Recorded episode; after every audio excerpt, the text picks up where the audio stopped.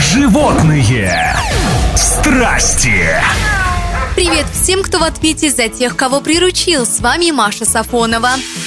В московском зоопарке медведи впали в зимнюю спячку. Их начали готовить к этому в конце лета, включив в рацион рыбу и сладкие фрукты, чтобы они успели накопить к зиме жировые запасы, а в берлогах постелили мягкую солому. Когда столбик термометра опустился до минус 10, это послужило сигналом к началу зимней спячки для камчатской бурой медведицы Розы и ее соседа гималайского медведя Аладдина. Увидимся с ними весной.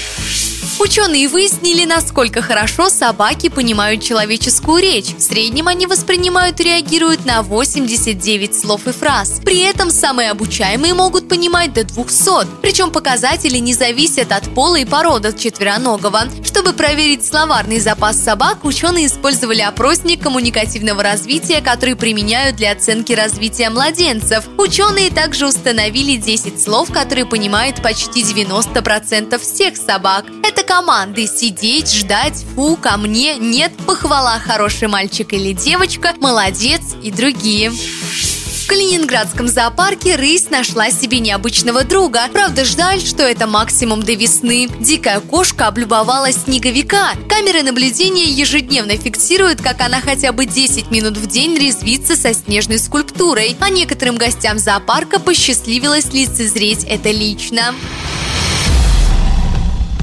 Животные страсти.